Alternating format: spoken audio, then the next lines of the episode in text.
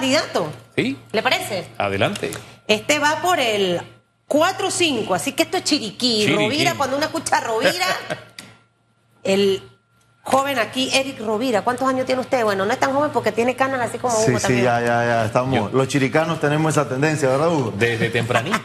Sí. ¿Cuántos años tiene usted, señor Rovira? 30 años, Susan. 30 años. ¿Y Sí. usted por qué se ha metido en este tema de querer ser diputado del 4-5? Y me dice si va por la libre postulación o va por algún partido político o está dentro de un partido político. Ok, claro que sí, Susan. Eh, buenos días a todos. Soy el candidato más joven de la provincia de Chiricana y me, me metí a la política porque realmente creo que la juventud tiene que formar parte de este cambio que necesita nuestro país en muchísimos factores. No estoy en ningún partido político, soy un candidato de libre postulación, tampoco pertenezco a ninguna coalición, he tratado de hacer las cosas diferentes y mi mayor equipo, después de Dios que nos ha dado la oportunidad, ha sido mi familia. Y por eso estamos aquí hoy como candidato a libre postulación. ¿Qué es el aspirando- 4-5? ¿Qué Sí. corregimientos entran ahí? El 4-5 corresponde a los distritos de Dolega, Boquete y Hualaca. ¡Ajo! Usted habla de juventud y de cambio. ¿A, a- a qué cambio se refiere? ¿Qué va a llevar usted a la asamblea? ¿Qué propone? Bueno, mira, Hugo, eh, nuestra propuesta insignia, que nos ha costado mucho llevarla a cada una de las casas porque es una propuesta muy comprometedora, es lograr resolver algo con el tema de los jubilados. Mucha juventud preparada, con ganas de trabajar y no hay oportunidad laboral. Y muchos jubilados ocupando las posiciones con un doble salario. No tenemos nada en contra de los jubilados, pero creo que es momento de analizarlo y darle oportunidad a esa juventud, de que cree su futuro, de que tenga oportunidades, que comience a pagar una cuota para poderse jubilar algún día.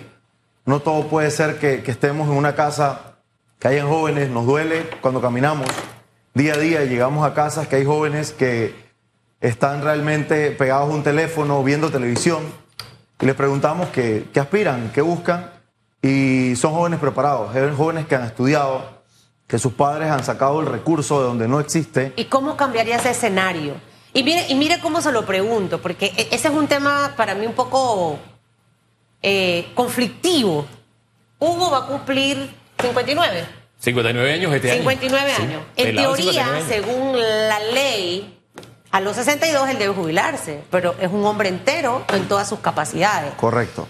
Eh, yo no votaría a favor por esa ley si estuviera en la Asamblea. Y le explico por qué. Porque siento que debemos centrarnos realmente hacia, hacia otras cosas. Estados Unidos, por ejemplo, usted ve a las personas de la tercera edad trabajando en muchos lugares y eso mantiene un tema de calidad de vida, eh, un tema de economía. Eh, Es una ley que puede generar muchas cosas. Claro que sí, Así que revise bien absolutamente todo, porque en algún momento igual usted, eh, eh, ¿sabe? Hay que ver, o sea, la juventud está desempleada. Sí. ¿No? Lo que creo que hay que acabar son con las botellas, la gente que no va a trabajar. Y, y le añado, y le añado algo más. Yo creo en las oportunidades, pero en las oportunidades para todos. Claro es que decir, sí. en este país de pronto segmentamos ¿no? oportunidades para este, oportunidades para aquel, no, oportunidades para todos. ¿Por qué? Porque el conocimiento acumulado a través de los años no es algo que se compra en las esquinas. Y un país no puede darse luego de decir, no, espérate, todo lo que invertí en ti y todas las capacidades que tú tienes las voy a engavetar porque esa oportunidad tuya se la voy a dar a otro. No, Sí. hay que darle oportunidad a ese que tiene la experiencia y hay que darle, crear oportunidades para el que no tiene la experiencia. Creo que en ese marco incluso usted podría atraer, y fíjese el consejo gratis, atraer votos tanto de los adultos mayores como de la mediana edad como de los jóvenes, porque estaría hablando de oportunidades para todos. Esto no es un quítate tú para Sí, ponerme yo, el país lo construimos todo, me parece. Totalmente de acuerdo, Hugo. Y, y en eso va nuestra ley y la hemos analizado muchísimo, porque no es solamente decir que vamos a sacar el jubilado, y ojo, nos referimos a las instituciones del gobierno, no a la institución privada. Porque como lo acaba de decir Susan, hay jubilados muy potables que necesitamos de su experiencia para poder seguir adelante. Pero hay jubilados que todos sabemos dentro de las instituciones que ya no cuentan con la capacidad física. Y Sí, estoy eso de es acuerdo otra con cosa. ¿no?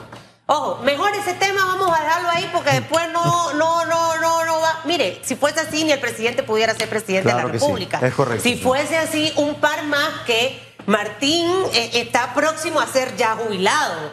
O sea, en cuanto a en, edad, ¿no? en cuanto a edad, Rómulo Rux igual, ¿no?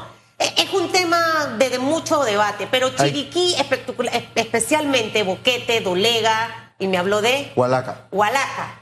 Eh, son, son corregimientos que, que definitivamente Boquete ha tenido un crecimiento muy importante en, en los últimos años, eh, pero sin embargo ese mismo crecimiento no lo vemos traducido en otras partes Sí. específicamente.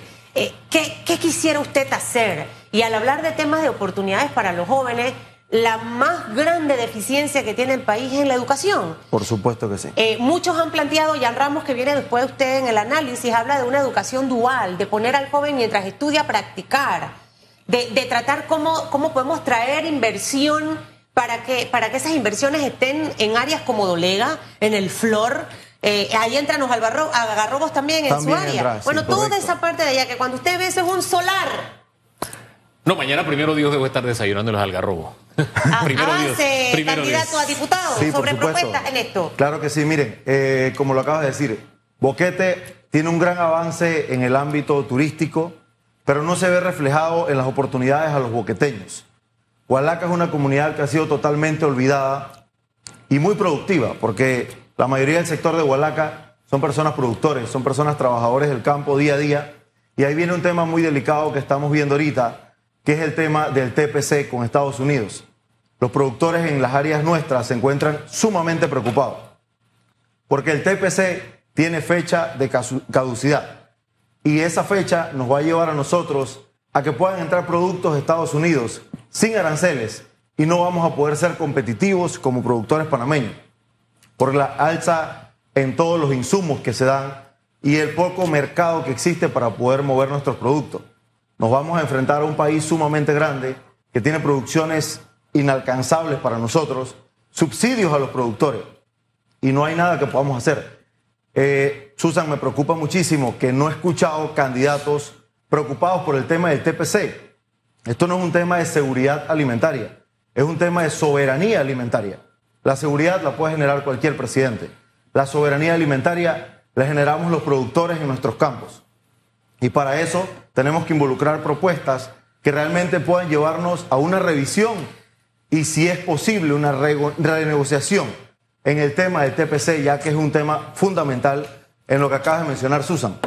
El Flor, una comunidad sumamente productiva que ha ido en avance cada día, creciendo. Algarrobos, una zona totalmente urbanística, pero ¿dónde dejamos nuestros alimentos? Y los alimentos básicos, me refiero a arroz, carne, huevos, leche, que nuestra zona, el circuito 45, Dolega, Boquete y Hualaca, es lo que más produce. Eh, es nuestro fuerte. Bueno, necesitamos incentivar y motivar más a los productores. Muchos han abandonado precisamente ese sector por diversas situaciones. Eh, y, y al final, si somos una provincia productiva, aquí se cerró todo y aquí no había tomate, aquí no había ají, no- aquí no había cebolla. O sea, reconocer el valor que tiene eh, la gente y la provincia de Chiriquí, pero también tratar de acuerparlo un, un poquito más. Reglamento interno de la Asamblea, eh, reformas a la Constitución. ¿Qué opina el candidato del 4-5? Totalmente de acuerdo contigo. La constitución ha sido manipulada para proteger algunos, algunos candidatos, diría, algunos, algunas autoridades, algunos sectores de la población panameña. Y eso no puede ser. Tenemos que crear leyes de igualdad y equidad para todos los panameños. E inclusive en el ámbito laboral. Tantos damas como caballeros deben tener las mismas oportunidades. Hoy en día eso no se ve. Despreciamos a la mujer, las hacemos a un lado porque decimos que no son útiles para un trabajo u otro. Susan, la mujer es tan potable y lo sabes tú que estás al lado de Hugo todos los días en un trabajo tan comprometido. La mujer es tan potable como nosotros los varones y ambos podemos dar lo mejor de cada uno y eso va a llevar a Panamá a posicionarse en un país mucho más competitivo porque hablábamos un tema fundamental, la educación. Los jóvenes están perdiendo el interés a la educación por la falta de oportunidades. ¿Qué está pasando? ¿Qué va a pasar más adelante? Me preocupa el futuro de nuestro país, porque la juventud al dejar de estudiar, vamos cada día en decadencia y vamos a llegar a un país poco competitivo.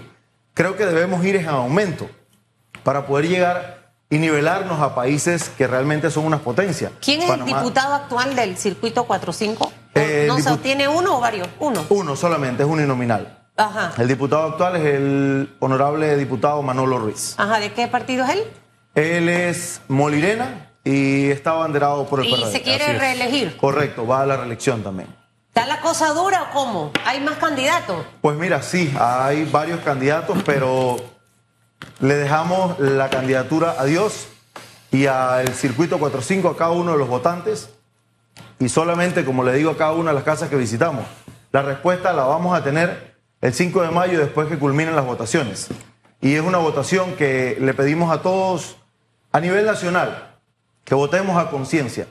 De esta elección, el 5 de mayo del 2024, va a depender el futuro de nuestro país, de cada uno de nuestros circuitos, distritos y corregimientos. En nuestro caso, Susan, somos la casilla 10, una casilla totalmente independiente, no estamos abanderados por ningún partido político y esperamos que la población realmente escuche nuestras propuestas, pueda poner una balanza, analizarlas y así poder darnos una oportunidad este 5 de mayo para representarlos en una Asamblea Nacional como juventud y ganas de que nuestro país eche para adelante. Creo que sí lo podemos lograr con la ayuda de todos. Usted sabe que Gualaca es una de las zonas con más cantidad de cascadas, de caídas de agua en el país.